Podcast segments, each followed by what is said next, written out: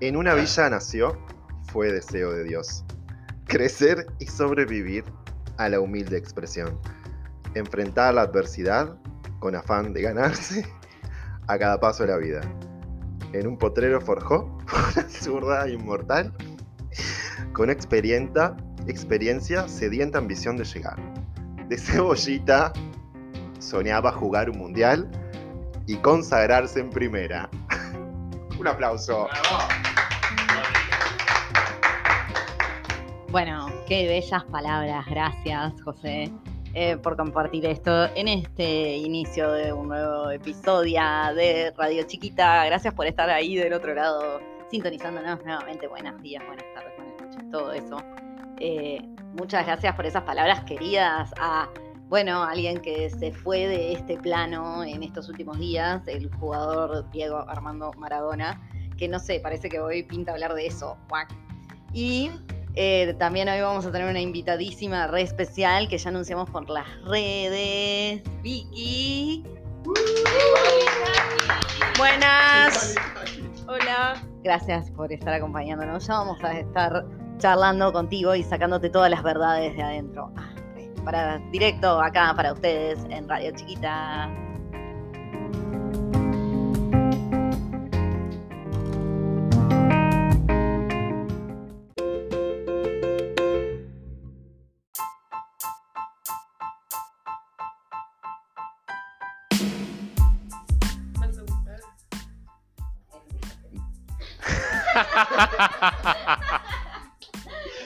Dicen acá por la cucaracha que Diego Armando Maradona nació en Villa Fiorito. En una villa nació, como decía el poema que leía nuestro querido compañero. Y eh, bueno, parece que fue deseo de Dios que él creciera y sobreviviera y que tuviera una zurda inmortal, ¿no? Con mucha, como con mucha sed experiencia de ganar. Y bueno, fue el tema de. Se estuvo hablando hasta saturar nuestras mentes, ¿no? Del tema, sobre todo en la televisión argentina. Yo lo único que voy a decir de esto, yo tengo sentimientos encontrados al respecto. Y me embola sentir eso porque digo, estoy siendo neutral con algo que tendría que formar posición, pero me pasa que sí, me quedo como en una balanza en el medio por un lado porque tengo eh, al Maradona que he visto videos pegándole mujeres y bueno, y todo el tema de sus hijos, y por el otro lado tengo al ídolo de todo un pueblo con mucha gente triste por eso y que ha le dado mucha alegría a, un país y a mucha gente. Y también eh, ideológicamente coincidía mucho con él, con sus posturas a nivel Latinoamérica, etc. Entonces, la verdad que se me neutraliza una cosa con la otra y no he emitido mucha cosa, no he posteado nada en redes porque no, me sentía como no para entrar en esa. Y nada, es lo que quería comentar que me pasa con el tema. Y no voy a hablar mucho más de esto porque, bueno, igual cosas se van a encargar mis abogados. No, no, no, no, no, esto, se me entró un, pueblo argentino en el ojo. Ya, ya, pueblo argentino. It's gonna be okay. Bueno, eh, ¿qué decir de todo esto? Lo primero es reconocerme como anti-futbolera fuerte, entonces es como que no tengo ni idea de nada. Y como no tenía ni idea de nada, me preparé un poco para venir acá a hablar de lo que no sé, que es Maradona, ¿no?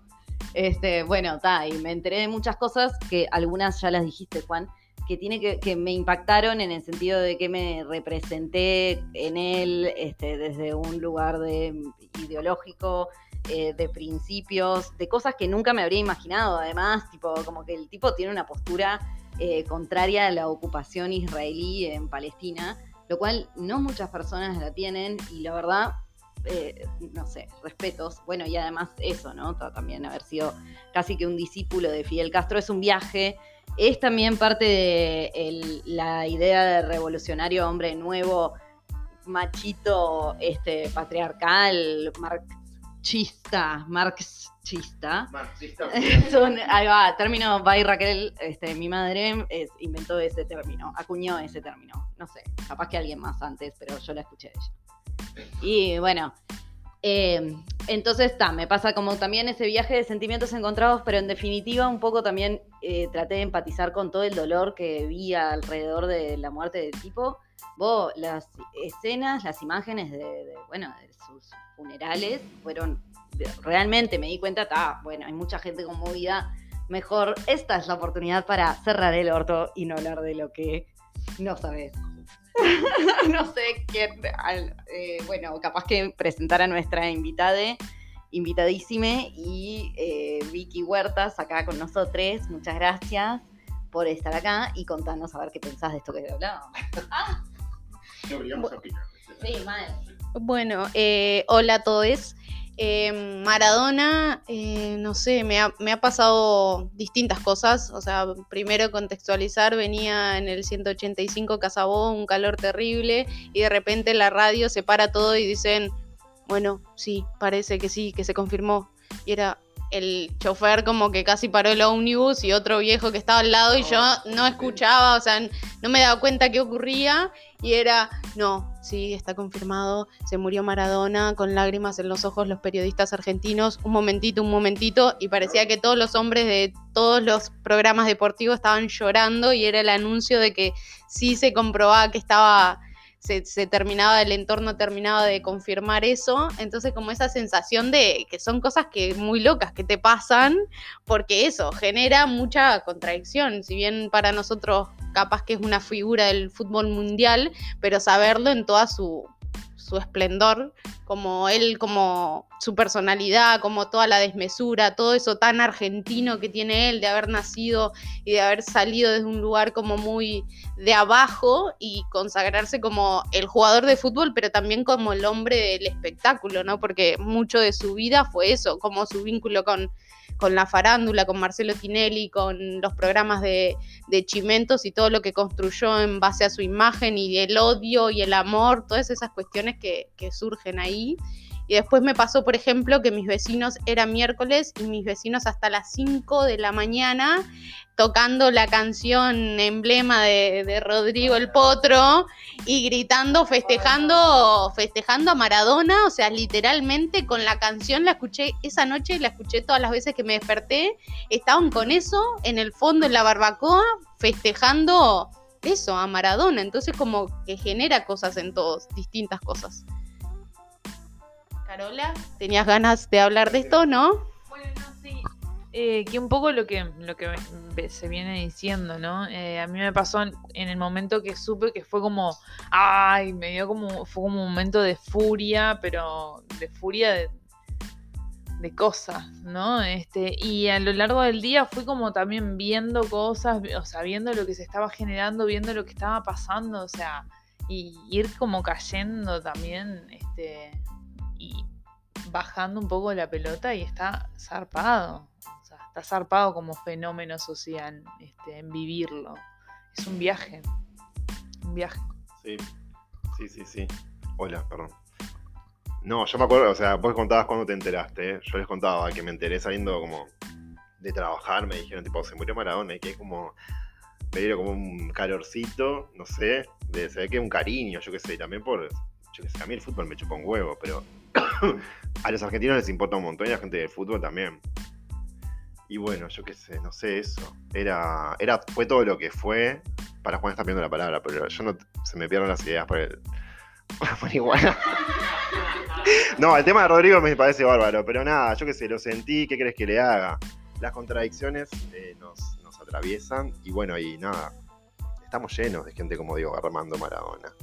Lo que pasa es que sabemos todo por los medios de comunicación. No sé yo lo que yo pienso, a los que también criticamos y odiamos, pero después machistas, violadores, abusadores, eh, padres irre- irresponsables. Este- Sí, sí, sí. Obvio. Yo odio a otros hombres. Yo odio a otros hombres este, con esas características. O sea. Entonces, claro, también me interpela por un, por, por otros lados. Este, nada. Sí, yo creo que también va a ser, más allá de Maradona sí, Maradona o no, de la discusión de, de cuánto nos afectó, si nos afectó, etcétera, creo que también eh, fue tan un ícono para Río de la Plata, eh, que sí, seguramente todos nos vamos a acordar de cuál Torres Gemelas que estábamos haciendo cuando se murió Maradona, ¿no? Esa, tiene esa cosa de personaje que trasciende como personaje histórico. Y bueno, nada, eh, eso ya también lo hace importante. Y hablando de Maradona, quiero hablar de The Crown, una serie, porque nuestros Inglaterra, pasemos a Inglaterra, lo meché por el tema del gol a los ingleses y bueno, nuestros oyentes y oyentas nos están pidiendo que toquemos ese tema y decir que es una serie que he visto, que estoy viendo la cuarta temporada. La recomiendo, eh, muy bella, muy bella serie, muy bellas locaciones, etcétera. Y bueno, te da como esa cosa. A mí me está volviendo un poco monárquico. Yo que soy re republicano. No, me- no estoy volviéndome monárquico, es joda, pero digo, te, te juro que humanizan tanto a una persona que en realidad es una persona que va al baño, caga, mega, come como todos, etcétera, que terminás como generándote, ay, pobrecita la reina. Temporada, temporada 4, hasta Margaret Thatcher me da pena en una. Digo, ay, pobre, no le hagan esto. No le hagan ir con tacos al barro, que la mujer es una bicha de ciudad. Y la mujer esa fue una perra, una perra importantísima, ¿no? Que generó, bueno, mucho daño al mundo, etcétera. Digo, la ves ahí y decís, ay, Margaret Thatcher. Lo que empatizás con la reina, a mí me pasa. La vez decían eso, como que en realidad medio como que lo pagó la corona, porque sale muy bien parada en esta temporada la reina. Sí, bueno, viste. y Carlos queda como un pelotudo, que bueno. Y, le- y Di como, no sé, este, está, como lo que fue. Pero no sé, ¿qué, qué opina? Porque la reina es una abuelita divina, y eso, Margaret Thatcher también, empatizás con los ingleses, tipo. Bueno, viste que eh, eh, allá la realeza exige que Netflix aclare que, que es ficción. ¿Por qué será? ¿Por qué será? Seguramente porque tiene mucho de realidad. Cuando pasa eso es porque querés que aclare. No aclares que oscurece, amigue. Si es ficción, digo, lo sabemos todos. digo. Bueno, nada, también está todo el destrato. No quiero ser espoleador, pero es, eso se sabe históricamente. Todo el destrato que sufrió Diana eh, está muy presente ahí. Y cómo a veces digo, la monarquía como le cuesta mucho cambiar, ¿no? Si bien ha permanecido en el tiempo, es como una cosa tan conservadora. A la plaza y a rodar. Francia, corten la cabeza. Acá los republicanos diciendo, bueno, nada, cortarle la cabeza a los reyes. Y también los medios de comunicación, ¿no? Porque a, a Diana la, la enloquecieron desde el primer momento, o sea, acosándola, o sea, fueron quienes también la acorralaron a la mina, o sea, desde el del minuto uno, o sea, ya está. Bueno, mismo ahora cuando pasó lo de la separación de, de Harry de la corona, fue porque justamente su argumento es poder cuidar. aclara, ¿quién es Harry? Porque la gente no sé si sabe. Harry es el hijo de Diana. Eh, ¿Más grande? no, el más chico. Bien, perfecto. eh, que en realidad ahora vive en Canadá con su mujer y su hijo, pero elige separarse de, bueno, de algunos privilegios, porque creo que no abandona todo, tan fácil no es la cosa, pero argumentando esto, él no quiere que le pase a, su familia lo que le pasó a su madre, entonces como él ve que hay una discriminación directa hacia, es lo que dicen les amigues de, de la pareja, que hay una discriminación porque ella es de raza mixta, digamos, o no sé qué, como una cuestión más así, entonces deciden irse y separarse y vivir en otro país y abandonar todo lo que es la parte protocolar, digamos, de, de- de lo que tiene que ver con la corona, porque eh, el gobierno inglés le pasa fondos a la corona porque hacen como una promoción de lo que es el país, un montón de cosas, y él dice, bueno, yo no quiero este subsidio, me quiero deslindar un poco de esto para, para eso, para vivir. Lucía. Gracias. Eh, no, eh, yo no lo miro en realidad, pero sí, lo que pasa que eh, me parece que si el pibe piensa que lo están discriminando, tampoco está viendo bien, onda, no es que te están discriminando, amigo. Es que estás tipo viviendo de la plata de cientos de miles de millones de personas. No sé cómo funciona eso, no entiendo. Vos y toda tu familia, onda. ¿No? Y todos los siglos para atrás de toda tu familia. Es como, ah, sí, son unos privilegiados del orto. ¿Qué crees que haga? Te van a tener en la mira, no sé, no sé ni qué es el protocolo que tenés que seguir. El protocolo que tenemos que seguir los simples mortales es tipo sobrevivir un día más, una cosa así casi. Dependiendo de nuestra situación, claro. Entonces, está.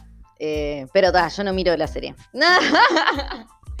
Eh, bueno, la- hay mucha gente que no la mira, eh, yo la recomiendo, pero tampoco es esencial, ¿verdad? Porque, a ver, es una serie larga, es una serie histórica y no, no todo el mundo está para, está para esa, pero sí creo que, que está buena como, como valor de, de serie.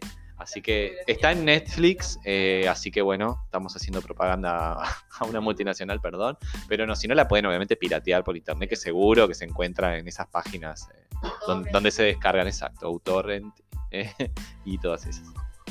No, yo les iba a preguntar si qué les pareció el último capítulo de La Veneno. Acá eh, nos pone la música de fondo. Estuvo bárbaro, ¿no? ¿Qué les, pareció? ¿Qué les pareció? ¿Alguien quiere pegar? A, ver ¿quién, quién levanta la mano, que no veo. Bien. A ver, por allá al fondo, le paso el micrófono a la señora. Ay, gracias, señor. No, bueno, y la veneno, está. El último capítulo es fuerte, como toda la serie. No voy a dar spoilers acá porque no hay Y sí, todos los que escuchan esto Ah, sí, ya. Bueno, entonces spoiler alert uh. para quienes no hayan visto la serie Veneno o no hayan llegado al último capítulo. El último capítulo muestra este, la muerte de la Veneno y tipo sus tres funerales, como dice el título. Y Qué bueno. Está re lindo y es súper intenso, entonces está, lloré como tres veces durante todo el transcurso del capítulo, en distintos momentos. Eh, la veneno igual aparecía en el capítulo, obviamente, por más que técnicamente ya estaba muerta. Bueno, su muerte fue toda una situación misteriosa que quizás fue un asesinato, pero no se investigó como tal, porque obviamente una mujer trans en España en, en el 2016 eh, no tiene la justicia tan accesible y tan garantizable como quizás este, otras personas eh, cis o, o como más privilegios que ella en ese momento. Este, entonces está, bueno, se le dio por suicidade, creo. Eh, la familia aparece después de que nunca había aparecido en su vida como, bueno, ni hablar que como veneno, pero incluso en su vida adulte. Y bueno, y amamos. La productora. Em, muy, muy interesante, sí, el final, eh, como muy digno también para toda la, la serie, que es espectacular, como esa cuestión de no la resolución que se le da en términos de no hacer un final perfecto, porque ya todos como sabíamos el final, pero sí tener como el recurso de contar la historia diferente, ¿no? Como ella lo hubiera querido, como ella hubiera esperado que, fuera. Entonces ese como recurso que utilizaron para, para poder contarnos toda una historia que estaba de más y que estaba bueno cerrar con eso y no con se murió y pasó esto y fue turbio y un montón de cosas como que como llenar como esas expectativas y que ella se reencontrara, se volviera a reencontrar con todas las personas que, que la, apoyaron y estuvieron con ella, creo que, que lo, lo hizo un mucho más eh, deseable, ese final mucho más como acompañable por, por los que la seguimos porque estuvo tremendo, tremendo el final, tienen que verlo, lo que no los vieron, pueden empezar por el último capítulo igual porque ya se los contamos, pero, pero estuvo genial y, y bueno, eso, eh, es impresionante también lo, lo que genera y, y lo que ha generado como esta serie, ¿no? Eh, Yo tengo una pregunta para hacerles. Eh, ¿qué, qué spin-off tiene que salir de La Veneno ahora, por ejemplo? O sea, spin-off es como una serie de, que sale después de una serie. O sea, por ejemplo, La Veneno, no sé, la de Paca la Piraña. Sale la serie de Paca la Piraña. Para mí la de Paca la Piraña, número uno. Y bueno, a ver qué dicen ustedes. Una de Valeria también. Del bebé de Faela. ¿Se acuerdan del primer capítulo? Eh, yo apoyaría el- la de Paca porque también fue una de las partes que, que me hizo llorar esa cuestión de, de- de Era la haber... amiga de verdad. Era Paca la Piraña, para la gente que no sabe, Doña María. Era Paca la amiga de la Veneno de verdad. Y dice, bueno, hay entrevistas a ella que dice que se emociona hasta las lágrimas porque hay escenas que están va- igual. Bueno, las actrices son iguales. Sí, yo coincido con, con la parte de Paca. Incluso me parece que descubrieron ahí una artista innata que fue increíble que estuvieran en- la misma persona hiciera de ella misma porque se destaca muchísimo. Así que voto por también Paca la Piraña. Sí. Me parece la serie ¡Venga! que venga. Digo.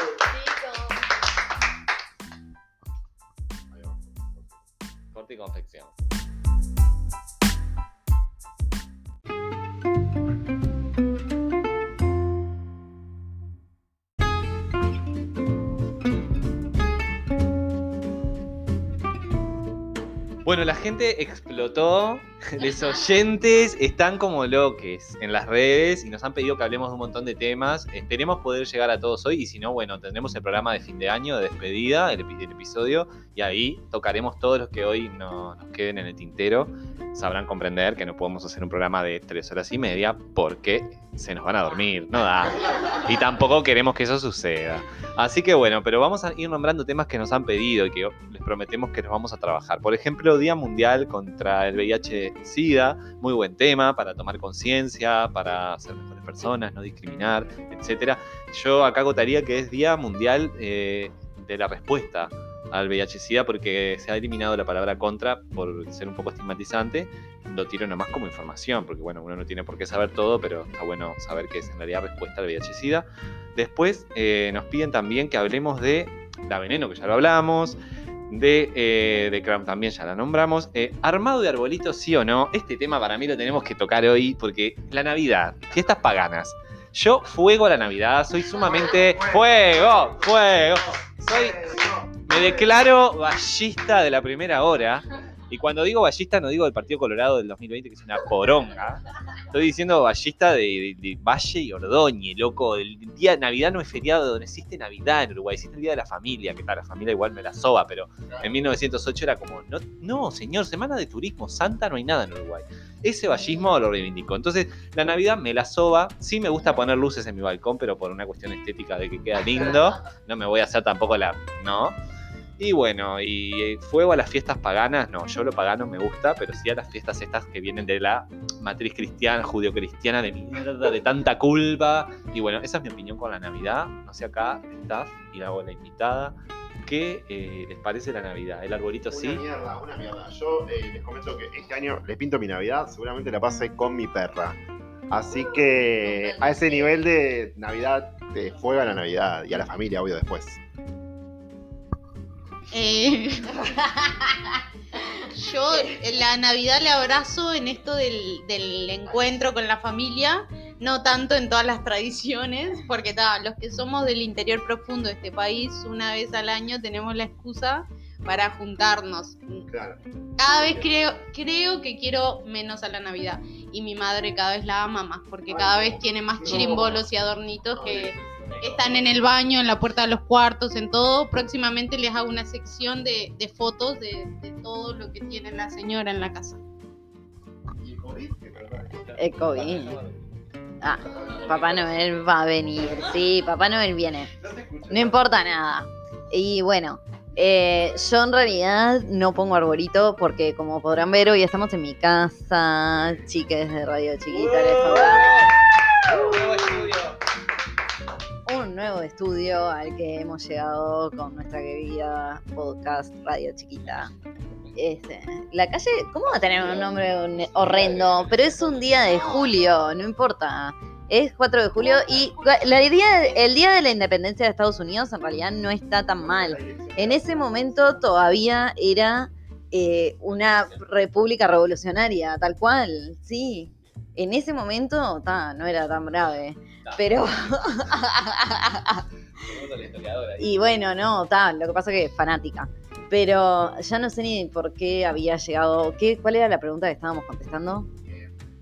Los budines. Los budines. Ah, pero- obviamente que sin fruta, con chocolate o dulce de leche o algo que valga la comida, porque la verdad que la fruta. ugh. A mí con frutas me gusta, a mí me gusta con frutas abrillantadas. Muy bien. Me encanta en el budín y, y el pan dulce también. Y, y con frutos secos también. Me encanta el budín con, pu- con frutos secos. No, a mí no me gusta el budín de frutas. El budín. Yo soy, yo soy de la frontera, hay panetone. Nosotros usamos panetone. De, ba- de- ay, no, ya iba a decir de eh, promocionar una multinacional. No, no. Perdón, chiques, perdón, perdón. Igual. igual. sí. Bueno, ¿qué otro tema teníamos? Hoy es primero de, dici- de diciembre, dijimos, sí, bueno, ta, háganse el test, vieron, tipo, no gilen, no sean porro, tipo, no sean boludes. ta, Hagan eso. ¿Qué otro tema teníamos para hablar hoy? Ah, bueno, y fuerza, situaciones, estamos pasando por momentos medios tristes, medios difíciles acá en Montevideo, en Uruguay, porque este Tabaré Vázquez, eh, nuestro expresidente, fue presidente hasta principios de este fatídico año. Este, mientras todavía éramos felices, de hecho nosotros lo vivimos así, un poco de esa manera, ¿no? Eh, bueno, sí, igual por suerte ahora somos felices, pero en el sentido de que en ese momento, claro, pero en ese momento, Sí, que también somos personas que vivimos busca tratando de hacer, de hacer cosas que, que, que nos dé felicidad, ¿no? O sea, estamos permanentemente buscando ser felices, no sé. Sí, yo coincidiendo con Carola, buscamos la felicidad pública y colectiva, no solo individual, porque creo que acá todos entendemos que uno no es feliz solo, no somos seres aislados, individualistas y egoístas totalmente. Sí tenemos una parte de, bueno, yo, porque es natural, pero para ser feliz eh, está bueno que estemos todos lo más felices posible y eh, no estaríamos en el mejor momento de que desde el gobierno que tenemos, el gobierno que tenemos nacional, se esté como fomentando, ¿no? Eso, porque cada vez estamos un poquito bajando escalones. Y con respecto a Tabaré, quiero decir que yo estuve un poco enojado con él y peleado desde la izquierda más que nada, como nos pasó creo a muchos, a muchos, pero también quiero decir que lo reivindico su figura y me parece que fue un gran presidente en el sentido de, de- de- mejorar mucho la calidad de vida de la gente, que es en síntesis lo que tiene que hacer un gobierno, ¿no? Y sobre todo de la gente que está peor. Y me pareció, hace poco hubo un programa de tele que tampoco voy a pasar el, el chivo de, de qué canal ni, ni cómo se llamaba para no, no darle vida a la competencia. Pero bueno, eh, muy, lo vi muy, muy mal y me, te juro que me emocionó en un momento. Dije, oh, este tipo, me, me volví como a reconciliar con su figura. Nada, me sucedió eso. ¿miraste el legado? No quería decir el nombre, porque anteriormente en- me enojé mucho, me enojé mucho con ese programa, con la eh, entrevista a Rimón, porque se la estaba mamando tanto. Dije, este es un programa oficialista, y ahora me mostraron a Tabaré y le hicieron las mismas preguntas condescendientes, y dije, ay, me tengo que tragar lo que dije. Porque en tuiteé todo, ¿viste? Yo el Twitter, el Twitter, yo el Twitter lo uso para el odio, porque ¿para qué se usa el Twitter, chiquilines? Por favor, para alargar el veneno que tenemos adentro. Entonces estuve envenenado y tirándole mierda al programa y ahora me, no tenía Twitter porque seguro que este pibe me dijo flaco y ahora de Tabaré vas a decir lo mismo. Y yo, por supuesto que no. El, conductor de la, de- del programa ese, del legado, no se, no se olviden, que fue el que le dijo a Nati Oreiro, eh, ¿cómo una chica de, de este barrio, pop- no sé cómo dice, popular, llegó a tanto, ¿no? Y ella le dice, ¿quién es? ¿Cuál- ¿Cuál hay? Así que, y fue ese hijo de puta, hijo de yuta, y el programa está muy, muy, es como muy cinematográfico lo que me pareció, ¿no? Las tomas, como que, todo como a lo emotivo, parece, ¿no? Como muy solemne. Sí, sí, sí, sí, está por, o sea, hermoso. Muy. Muy buena la locación de, de donde se hizo el programa, que es el Salón de los Pasos Perdidos. O sea, hay que, eso hay que reconocerlo, así que genial. Bueno, no sé si alguien quiere aportar algo más de No, Tabaré, parece del programa. que- sí. Parece que Sendik estuvo en la letra, la letra pequeña, la letra chica, la letra de chica. No sé, yo no lo vi, la verdad, porque me cae como el culo, Sendik. Como un culo sucio, porque el culo está bueno. ¿Alguien lo vio? ¿Alguien quiere decir algo de Sendik? Nada, nadie, ni nombrarlo. Esta parte no va. Hay que recortar. No, lo que sí íbamos a hablar hoy, íbamos a comentar en realidad, yo que justo vos recién hablabas de Twitter y yo por Twitter sí llegué a algo que me gusta y a lo que le mando pila de amor, que es que eh, un perfil en Twitter de Harry Potter de lectura crítica. Entonces, re les mando un beso a las chicas de Oh Witch Please, que son unas genias. Eh, son canadienses. Sí. Y como Justin Bieber, sí, Isabela. Avril Lavigne, Alanis Morissette, sí. Sí, hay mucha gente, sí, sí, sí. Bueno, este, me encanta. Qué bueno que está quién. Qué bueno que está el primer ministro de Canadá. Ah, no lo vi! Ay, por favor. por favor, Justin Trudeau. Se llama Justin Trudeau. te lo digo así, te lo digo así, mira cómo te lo digo. Te hablo francés. Justin Trudeau. Y además, además de estar bueno, es súper liberal, pero no liberal en el sentido de mierda. Es- Es liberal, es liberal tipo pro, pro, pro fomentar el aborto, fomentar el homosexualismo. Lo amo. Venga. Vamos, vamos arriba, Alberta. Alberto, Alberto, Alberto. Muy bien, Alberto, de que va a legalizar el aborto, va a proponer. Bueno, estamos viendo, sí, estamos, sí, estamos viendo el primer ministro era entonces de Canadá. Sí, sí, sí, sí. Bueno, le mandamos un beso entonces tanto a Alberto por el aborto y a Justin, ¿cómo es el apellido? Trudeau. Ahí va. Justin Trudeau. Eh, bueno, y buenas noches, buenas tardes y buen día para todos.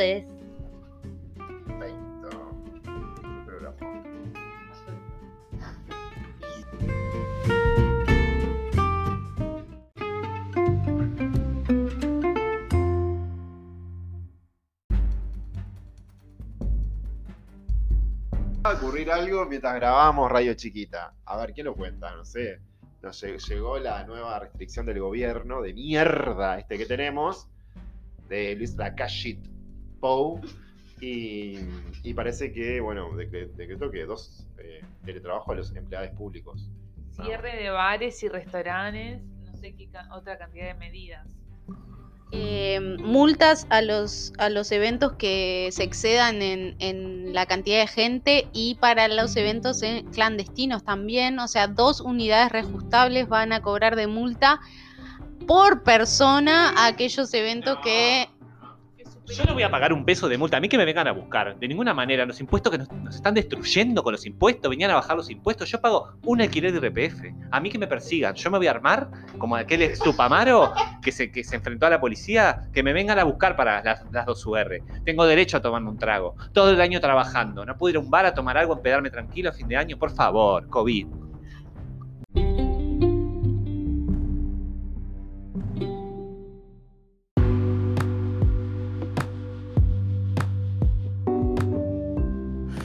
Buenas noches, queridos radiochiquitenses. Estoy acá en exteriores con un invitado de lujo para entrevistar brevemente, que es un gran bailarín, un amigo, primero que nada, un gran bailarín y profesor de danza, Gonchi de Cuadro, que además es eh, director del estudio G, que si quieren aprender danza pueden ir allí y van a ser eh, unos eh, grandes alumnos seguramente. Y le vamos a contar que están por estrenar un espectáculo, va, mejor dicho, nos va a contar él que están por estrenar un espectáculo que se llama Viva. Gonchi, ¿qué tal? Bienvenido a Radio Chiquita y contanos un poco de qué se trata el espectáculo Viva, en qué está con esta situación particular del COVID y bueno, contanos. Hola, buenas noches. Muchas gracias por invitarme, Radio Chiquita, por tenerme en cuenta en este espacio eh, y de compartirnos. Bueno, eh, la verdad que sí, estamos ante un año muy complicado, tratando de hacer arte, estamos presentando en breves un espectáculo que, si todo sale bien, dará a luz el 18 de diciembre, que se llama Viva. Eh, es una inspiración sobre las cuatro estaciones de Vivaldi en una interpretación y visión contemporánea que tuvimos junto a mi compañero Gonzalo Bentancourt, que es el otro director del estudio. Y bueno, en un año tan hostil nos debatimos mucho sobre si hacer algo escénico o no, porque la verdad que a veces como que los contextos no, no ayudan, pero creemos que el arte de alguna forma es tan sanador y, y- y puede traer como un aire tan esperanzador tanto para el que lo practica como para el que lo observa como espectador, que por eso mismo decidimos resistir y bueno, a pesar de, de todo lo que está sucediendo, articular bajo los, los protocolos y los, y los aforos que la sala nos permite, tres funciones de esta adaptación de Vivaldi, donde una de las tres funciones va a ser vía streaming para todas las personas que, que, bueno, que sean o población de riesgo o que simplemente tomen la decisión de cuidarse y, quedarse en sus hogares y disfrutar del vivo, este, de esta obra en el vivo, pero por esta plataforma streaming que este año también supimos y aprendimos a utilizarla con mejor efectividad. Y contanos un poco dónde, de- en caso de hacerse el espectáculo presencial, esos días que tú nombraste, eh, en dónde se desarrollaría y cómo se pueden adquirir esas entradas. Y en caso también de pasarnos el pique, de dónde sería por streaming, cómo se, se haría para adquirir también entradas así.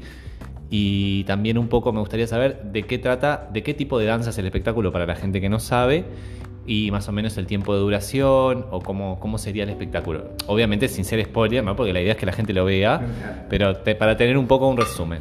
Bueno, buenísimo. Las funciones de Viva están pautadas eh, para el 18, el 19 y el 23 de diciembre en la Sala Teatro Comedia de Canelones y Requena. Eh, la obra es una adaptación de, las cuatro estaciones de Vivaldi, pero cabe destacar que también está basada en un repertorio que es una recomposición de un músico que se llama Max Richter, que es un músico más contemporáneo, y eso trae consigo una visión más contemporánea del espectáculo, en donde los intérpretes eh, realizan danza contemporánea y tratan de convertirse en naturaleza a través de sus cuerpos. Son intérpretes que más allá de trabajar como bailarines, utilizaron en el proceso inspiraciones de imágenes de la naturaleza y evocamos como muchas calidades y sensaciones de lo que es el viento, de lo que es el calor, de lo que es el agua, como para que sus cuerpos puedan ser canales y, puedan utilizar esas imágenes para contarle al público cuál es la visión contemporánea que tenemos de la puesta. Y el elenco, ¿cuántos bailarines serían en escena o bailando? ¿Hay un número? ¿Están manejando eh, distintas funciones con distintos eh, alumnos o, bailarines? ¿Cómo, ¿Cómo es? Bueno, como es un espectáculo de nuestro estudio, este, eh, trabajamos con todo el estudio, que en este caso son más de 60 personas. Pero bueno, por temas de habilitación y protocolos estamos tratando de que en escena nunca sean más de 20, ya que las coreografías se imparten de las diferentes clases que se suceden en nuestro estudio. Eh, tratamos de que, bueno, que cada estación contemple un cuerpo de baile de no más de 20 personas para evitar la aglomeración en escena también. Y lo que sucede con este espectáculo es que como somos eh, seis profesores dentro del estudio, los seis trabajamos como coreógrafos. Y así bien la dirección, la dirección general es de Gonzalo Bentancourt y mía, también hay una visión eh, de seis mundos, ¿no? que son los coreógrafos que están ahí trabajando a la par con nosotros. Y bueno, y es como cuál es la interpretación de cada coreógrafo de lo que es la- la- las estaciones. Trabajamos muchísimo el concepto de morir para renacer por el hecho de que cada estación de alguna forma viene, transcurre, muere para darle lugar al comienzo de otra y eso lo relacionamos directamente con la vida de cada uno. Perfecto, Gonchi. Bueno, nos has hecho un resumen hermoso de este espectáculo Viva. No se lo pierdan. Eh, 18 18, 19 y 23, las entradas están disponibles en el Estudio G, en, la Sala Teatro Comedia, o si no, este, voy a pasar un chivo de nuestros sponsors, también las pueden adquirir en Che que está ubicado ahí en la, en la calle Zavala y la Peatonal, en la Temeraria, que también está ubicada, que está, perdón, que está ubicada en Polié y Boulevard España, que es un restaurante vegetariano, y en La Granola, que está ubicada en San José, y Carlos Quijano, Carlos Quijano que es una dietética, donde, que son también este, emprende- emprendimientos que nos apoyan, que apoyan nuestro proyecto, y que ahí van a estar en venta las entradas también. Ah, te hago la última pregunta. Sí. Eh, ¿Una red o algún Instagram para seguir el estudio si la gente quiere saber por clases o por el espectáculo? Pasanos. Nos encanta. Arroba Estudio G, guion bajo danza contemporánea en el Instagram o Estudio G Danza Contemporánea en el Facebook.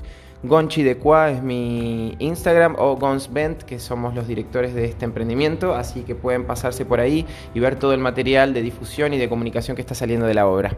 Perfecto, Gonchi. Muchas gracias por brindarnos este espacio y bueno, mucho éxito, que se termine por fin la pandemia y que el arte vuelva a florecer y a renacer porque es esencial para nuestras vidas.